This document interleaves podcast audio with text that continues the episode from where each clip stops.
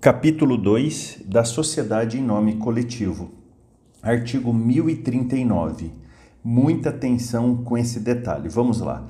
Somente pessoas físicas. Vou repetir. Somente pessoas físicas. Já grifem pessoas físicas. Podem tomar parte na sociedade em nome coletivo, respondendo todos os sócios solidária e ilimitadamente pelas obrigações sociais. Parágrafo único. Sem prejuízo da responsabilidade perante terceiros, podem os sócios, no ato constitutivo ou por unânime convenção posterior, limitar entre si a responsabilidade de cada um. Artigo 1040. A sociedade em nome coletivo se rege pelas normas deste capítulo e, no que seja omisso, pelas do capítulo antecedente, ou seja, da sociedade simples. Artigo 1041. O contrato deve mencionar, além das indicações referidas no artigo 997, a firma social. Artigo 1042. A administração da sociedade compete exclusivamente, grife isso daqui, exclusivamente a sócios sendo o uso da firma nos limites do contrato privativo dos que tenham os necessários poderes. Artigo 1043. O credor particular de sócio não pode, antes de dissolver-se a sociedade, pretender a liquidação da cota do devedor. Parágrafo único. Poderá fazê-lo quando 1. Um, a sociedade houver sido prorrogada tacitamente. 2 tendo ocorrido prorrogação contratual, for acolhida judicialmente oposição do credor, levantada no prazo de 90 dias, contado da publicação do ato dilatório. Artigo 1044. A sociedade se dissolve de pleno direito por qualquer das causas enumeradas no artigo 1033 e, se empresária, também pela declaração da falência. Capítulo 3 da sociedade em comandita simples. Só para ficar mais fácil da gente visualizar, comanditado é quem administra, possui responsabilidade ilimitada, somente pode ser pessoa física. Comanditários, responsabilidade limitada, pode ser tanto pessoa física ou jurídica eu os relembrarei quando estiver lendo os artigos aqui. Bora lá. Artigo 1045. Na sociedade em comandita simples, tomam parte sócios de duas categorias: os comanditados, pessoas físicas, responsáveis solidária e ilimitadamente pelas obrigações sociais, e os comanditários, obrigados somente pelo valor de sua cota. Parágrafo único o contrato deve discriminar os comanditados e os comanditários. Artigo 1046. Aplicam-se à sociedade em comandita simples as normas da sociedade em nome coletivo, no que forem compatíveis com a deste capítulo. Parágrafo único. Aos comanditados cabem os mesmos direitos e obrigações dos sócios da sociedade em nome coletivo artigo 1047. Sem prejuízo da faculdade de participar das deliberações da sociedade e de lhe fiscalizar as operações, não pode o comanditário praticar qualquer ato de gestão, nem ter o nome na firma social, sob pena de ficar sujeito às responsabilidades de sócio comanditado. Parágrafo único. Pode o comanditário ser constituído procurador da sociedade para negócio determinado e com poderes especiais.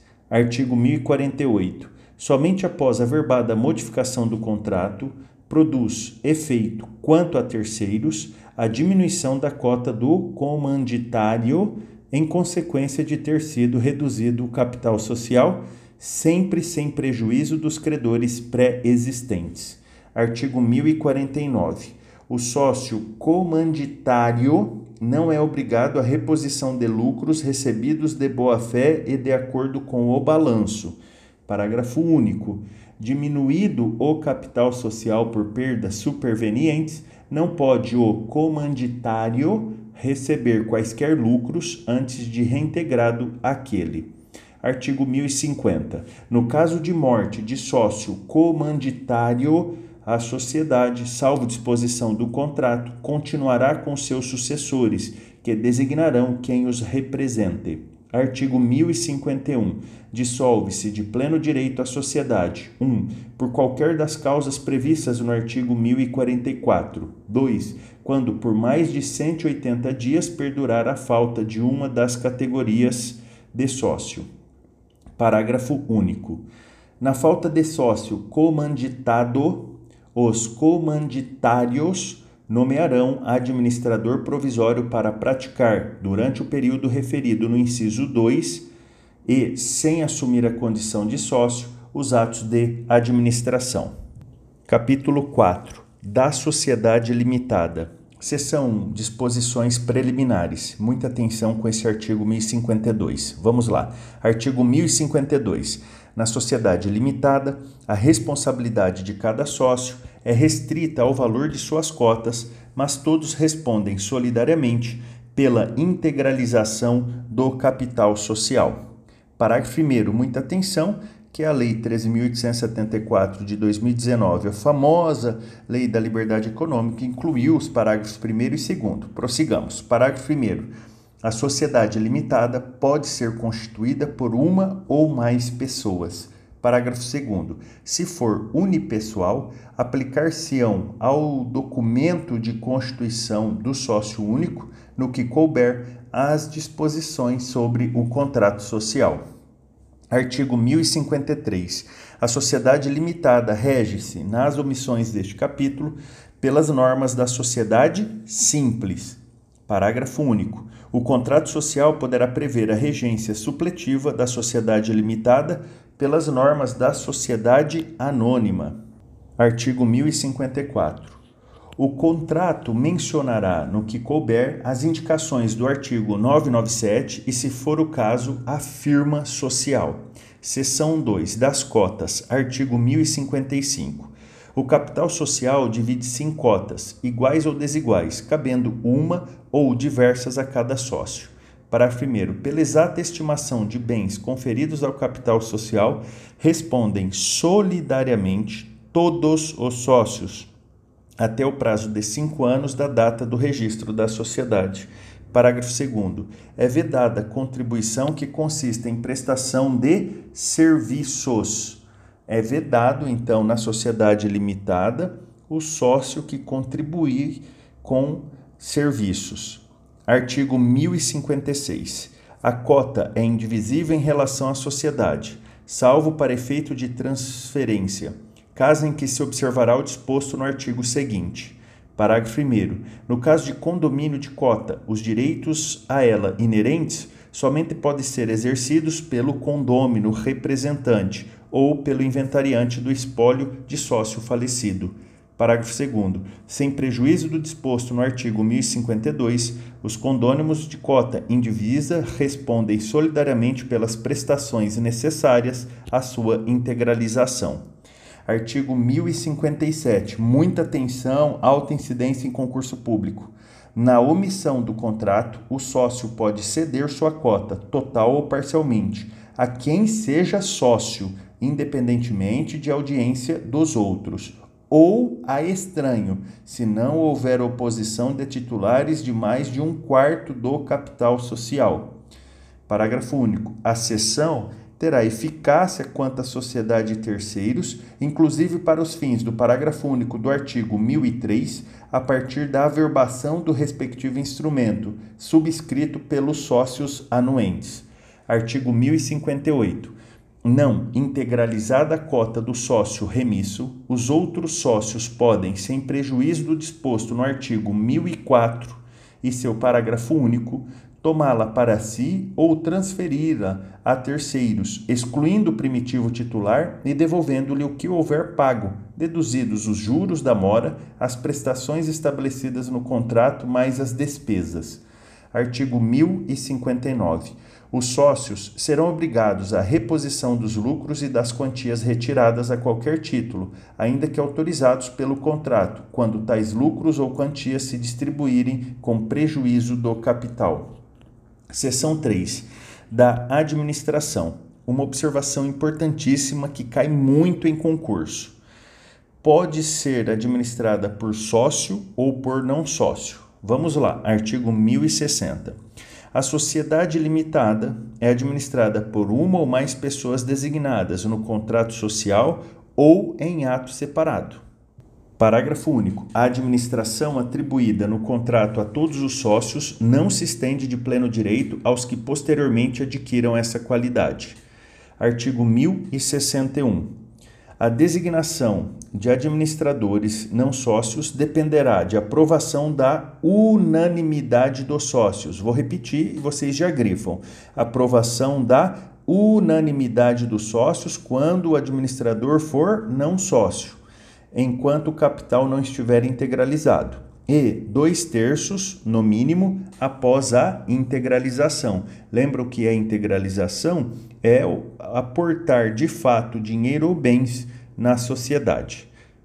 Artigo 1062. O administrador designado em ato separado investir-se-á no cargo mediante termo de posse no livro de atas da administração Parágrafo 1. Se o termo não for assinado nos 30 dias seguintes à designação, esta se tornará sem efeito.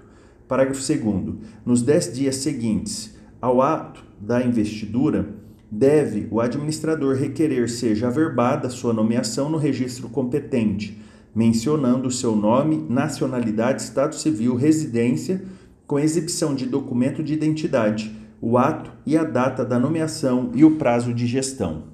Artigo 1063. O exercício do cargo de administrador cessa pela destituição em qualquer tempo do titular ou pelo término do prazo de fixado no contrato ou em ato separado, não houver recondução. Parágrafo 1. Tratando-se de sócio nomeado administrador do contrato, sua destituição somente se opera pela aprovação de titulares de cotas correspondentes a mais da metade do capital social salvo disposição contratual diversa. Sintetizando, amigos, muito importante, esse artigo tem alta incidência em concurso público, então assim, para destituir sócio, tem que ter mais da metade do capital social. Prossigamos. Parágrafo 2 a cessação do exercício do cargo de administrador deve ser averbada no registro competente, mediante requerimento apresentado nos dez dias seguintes ao da ocorrência. Parágrafo 3. A renúncia de administrador torna-se eficaz em relação à sociedade, desde o momento em que esta toma conhecimento da comunicação escrita do renunciante, e, em relação a terceiros, após a verbação e publicação. Artigo 1064. O uso da firma ou denominação social é privativo dos administradores que tenham os necessários poderes. Artigo 1065. Ao término de cada exercício social, proceder-se-á à elaboração do inventário, do balanço patrimonial e do balanço de resultado econômico. Seção 4.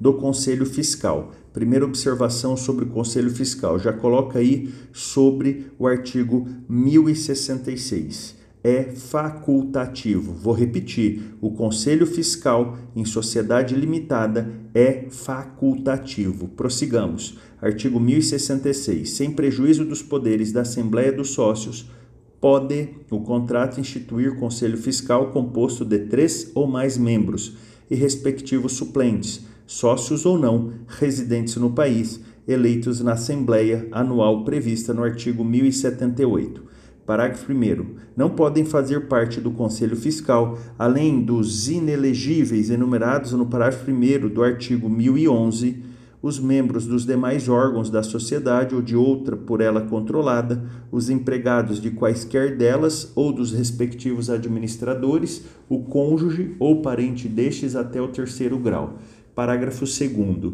É assegurado aos sócios minoritários que representarem pelo menos um quinto do capital social o direito de eleger separadamente um dos membros do Conselho Fiscal e o respectivo suplente.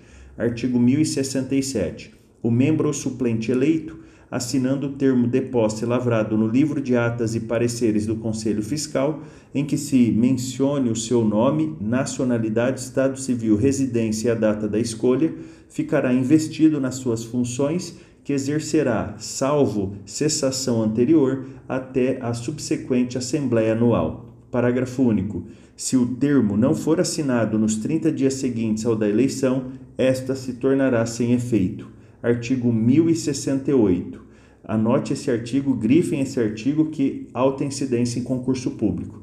A remuneração dos membros do Conselho Fiscal será fixada anualmente pela Assembleia dos Sócios que os eleger. Artigo 1069. Além de outras atribuições determinadas na lei ou no contrato social, aos membros do Conselho Fiscal incumbem, individual ou conjuntamente, os deveres seguintes: 1. Um, examinar, pelo menos trimestralmente, os livros e papéis da sociedade e o estado da caixa e da carteira, devendo os administradores ou liquidantes prestar-lhes as informações solicitadas.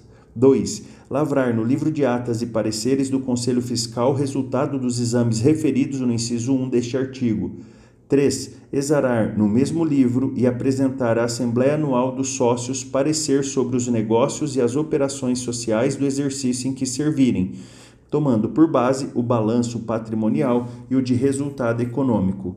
4. Denunciar os erros, fraudes ou crimes que descobrirem, sugerindo providências úteis à sociedade. 5. Convocar a Assembleia dos Sócios se a diretoria retardar por mais de 30 dias a sua convocação anual, ou sempre que ocorram motivos graves e urgentes. 6. Praticar, durante o período da liquidação da sociedade, os atos a que se refere este artigo, tendo em vista as disposições especiais reguladoras da liquidação. Artigo 1070. As atribuições e poderes conferidos pela lei ao Conselho Fiscal não podem ser outorgados a outro órgão da sociedade e a responsabilidade de seus membros obedece à regra que define a dos administradores no artigo 1016. Parágrafo único. O Conselho Fiscal poderá escolher para assisti-lo no exame dos livros, dos balanços e das contas, contabilista legalmente habilitado, mediante remuneração aprovada pela Assembleia dos Sócios. Amigos, se tiverem alguma dúvida, algum elogio, crítica ou sugestão, mande para mim um direct pelo Instagram, na minha conta, arroba marcelrulli, underline memorize. Aproveita também se inscreva no nosso canal do Telegram, hashtag Civil é Legal e baixe os materiais que eu disponibilizo para os nossos alunos. Bons estudos, um grande abraço.